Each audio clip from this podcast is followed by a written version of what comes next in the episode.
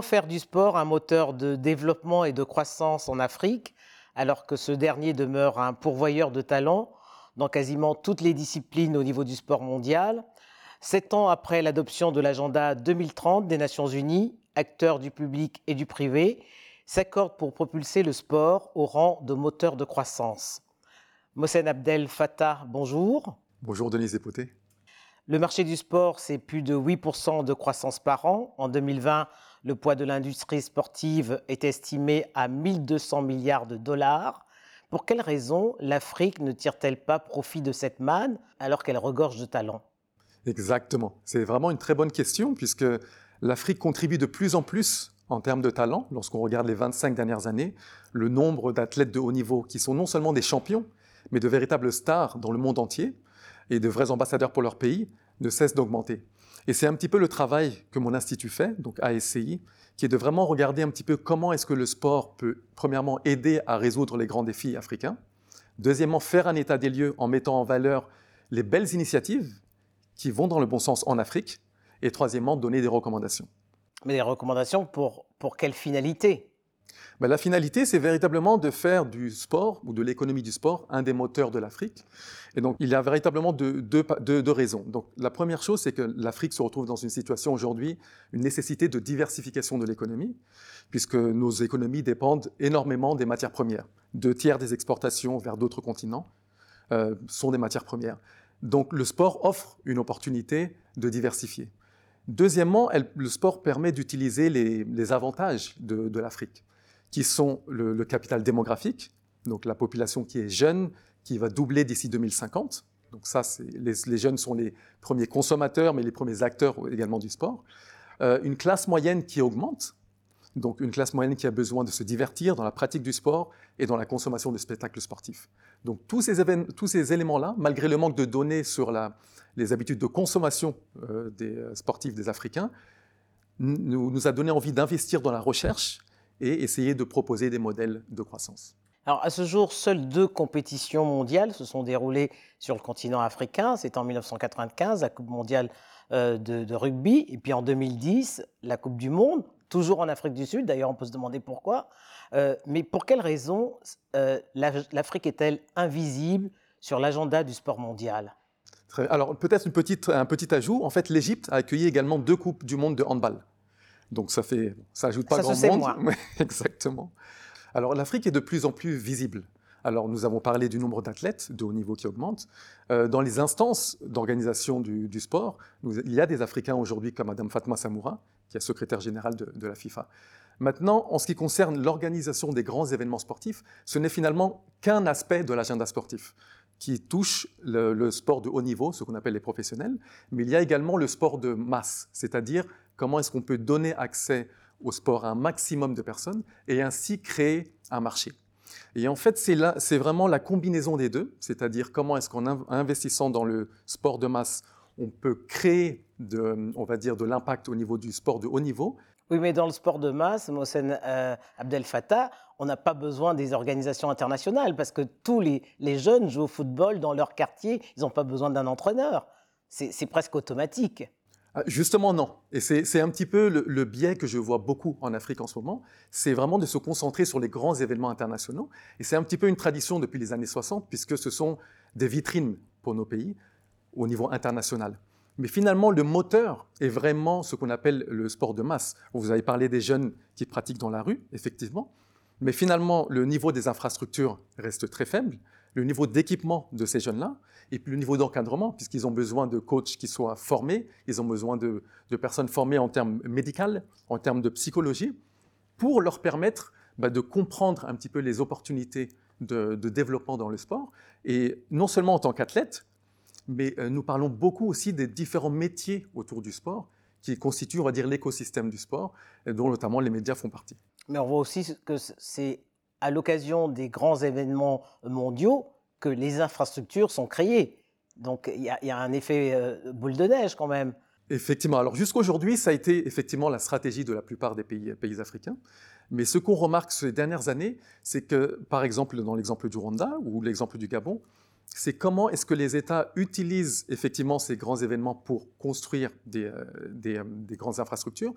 Mais par contre, qu'ils utilisent au mieux ces infrastructures dans le long terme pour rentabiliser l'investissement. Vous voyez Et du coup, ça, c'est très important, de cette articulation-là pour attirer des partenaires autres que les partenaires publics. Euh, euh, notamment, on pourra peut-être parler tout à l'heure du cas de la NBA.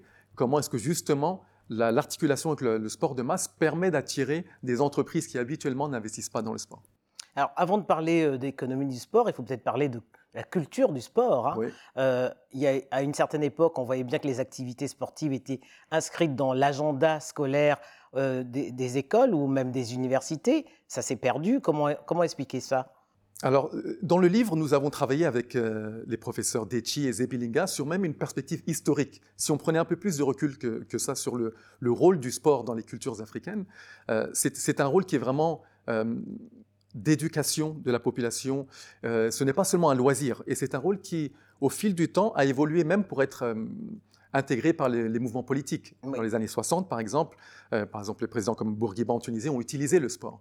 Donc l'idée, c'est vraiment de regarder comment est-ce qu'on peut, en quelque sorte, voir les différentes manières d'utiliser le sport pour développer le pays.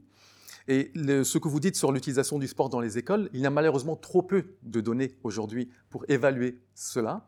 Euh, par contre, il y a de nombreuses initiatives pour promouvoir le sport dans les écoles et notamment auprès des filles. Alors, comment le secteur euh, public et le secteur euh, privé se positionnent justement pour accompagner cette économie du sport? Alors historiquement, en Afrique, surtout depuis les années 60, depuis l'indépendance, le sport a été mis sous tutelle de l'État. C'est un petit peu, on va dire, le ministère des Sports et de la Culture. Exactement, c'est un peu l'influence des pays socialistes. Vous voyez où le sport était vraiment utilisé pour aussi cadrer la population et promouvoir un certain, une certaine citoyenneté. Mais aujourd'hui, de nombreuses entreprises sont intéressées par l'investir dans le sport. Et pourquoi? Pour avoir un accès privilégié aux fans, aux consommateurs potentiels, parce que le sport crée un lien émotionnel qui est vraiment particulier. Par contre, pour pouvoir capitaliser là-dessus et vraiment attirer ces entreprises-là, il faut que les dirigeants d'organisations sportives comprennent les enjeux de ces entreprises, potentiels sponsors ou partenaires financiers.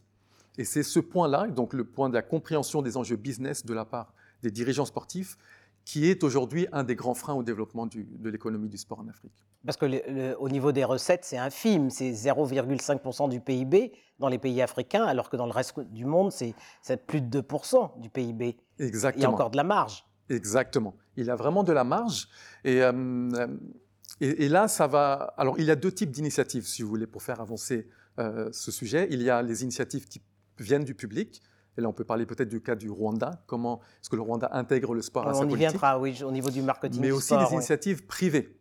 Et on pourra peut-être parler du, de, la NBA, qui était vraiment une entreprise privée, et comment est-ce qu'elle embarque avec elle différents types de partenaires pour promouvoir le sport en Afrique?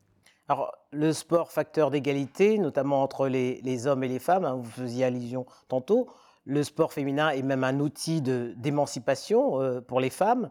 Or, il existe de nombreuses disparités entre les sportifs masculins et féminins, mais on le voit même au niveau de la médiatisation du sport féminin.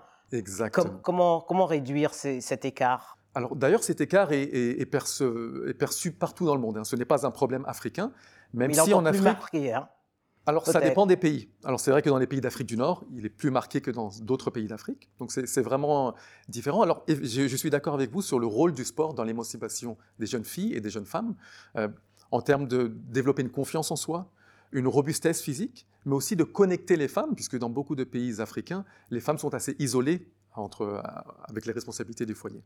Donc effectivement, les initiatives que je vois qui ont le plus de succès euh, dans ce domaine-là créent un lien entre l'école et le sport, puisque une des priorités africaines dans l'agenda 2030 est justement d'augmenter la scolarisation en Afrique, notamment des jeunes filles, et donc c'est d'utiliser le cadre de l'école pour promouvoir la pratique sportive. Alors, un mot justement sur cette euh, African League de basket hein, qui, a été créée. comment et pourquoi avoir misé sur le basket plus que, sur un autre sport? Alors là, c'est un choix véritablement d'une euh, entreprise privée, qui est la NBA, qui est donc le championnat d'élite de basketball américain, qui qui n'a de ligue qu'aux États-Unis au départ, et qui en fait a vu un potentiel en Afrique et a investi au départ dans le sport de masse, donc en, en 2000, en créant des camps d'entraînement pour les jeunes, et en voyant la qualité des jeunes, on s'est dit bah, finalement on va passer à une, deuxième étape qui est de créer un, camp pour l'élite, donc les jeunes qui ont le potentiel d'aller jouer en NBA plus tard. Et donc, ça, a eu lieu à Dakar, donc en partenariat avec la CID Academy. Et aujourd'hui, on voit qu'une cinquantaine de joueurs euh, en NBA sont africains ou d'origine africaine. Donc vous voyez, là, on crée une perception du talent africain. Et la dernière étape a été de créer une ligue professionnelle en Afrique, qui est encore une fois la seule que la NBA ait, créée. Et là, vous voyez que le lien entre le sport de masse et, le, sport professionnel permet aujourd'hui à la NBA d'attirer des sponsors comme Nike, comme Spalding et d'autres, qui sinon ne seraient jamais venus euh, investir dans le basket en Afrique. Un seul État semble à ce jour avoir compris euh, euh, quel était le rôle du sport hein, comme facteur de, développement avec les, retombées économiques qu'il génère. Hein, c'est le Rwanda, puisqu'on voit que son nom est associé à, tous les, à certains grands clubs mondiaux. un pays sur 54, c'est pas beaucoup, hein, alors qu'à l'horizon 2050, vous le rappeliez, un sportif sur trois sera un sportif africain. Comment on fait pour pour, pour rattraper euh, cet écart Effectivement. Alors c'est vrai que le Rwanda est le plus bel exemple, mais je vois quand même de très belles initiatives au Maroc, en Afrique du Sud ou en Égypte, par exemple. Et, euh, la particularité du, du modèle rwandais, c'est que vraiment le sport a été intégré au plus haut niveau de la politique. Et on a utilisé, ils ont utilisé le sport, en fait, ils l'ont décliné pour résoudre les grands défis du pays. Et juste pour vous donner trois exemples, bah, le défi après le génocide, qui est comment est-ce qu'on on crée une cohésion avec le peuple et comment est-ce qu'on change la perception du pays à l'étranger. Donc là, ils ont été créatifs, notamment en créant beaucoup de programmes euh, d'accès au sport à tous, et ensuite en créant des partenariats avec notamment le cyclisme, hein, le cyclisme. Exactement. Et, en créant des partenariats avec notamment Arsenal et Paris Saint-Germain, pour justement redorer le blason et donner envie aux gens de venir au Rwanda. Et ce sont des, des partenariats qui ont coûté 60 millions en trois ans, ce qui a été très critiqué, ce qui est très, très original comme approche. Donc ça, c'est un, bel exemple. Et un autre exemple, c'est comment est-ce qu'ils utilisent le sport pour euh, lutter contre le réchauffement climatique. Et là, il y a le Kigali Car Free Day, qui est, donc un dimanche sur deux à Kigali. Une partie de la ville est bloquée, interdite à la circulation. Par contre, la ville organise un grand nombre d'événements pour encourager les gens, comme vous dites, à faire du vélo ou à pratiquer le sport dans le quartier et ainsi créer des liens entre eux. Un mot pour finir, Mohsen Abdel Fattah, c'est cet observatoire panafricain du sport, euh, quel sera son objectif hein? C'était effectivement une, une, des 16 recommandations faites dans le livre Économie du sport en Afrique, donc publié par euh, ASCI. Et l'idée ici, c'est vraiment de produire assez de données et de connaissances de la pratique sportive des Africains et de la consommation des produits sportifs par les Africains. Ce travail-là va nous prendre cinq ans avant de véritablement pouvoir produire de, l'analyse de qualité. Et c'est notre et d'avoir des retombées économiques pour les pays. Exactement. Et l'idée de faire travailler des pays africains ensemble, c'est que ce sont des données qui pourront profiter au plus grand nombre. Et sur cette base-là, promouvoir l'investissement dans, le sport, dans l'économie du sport en Afrique. Merci. Merci à vous.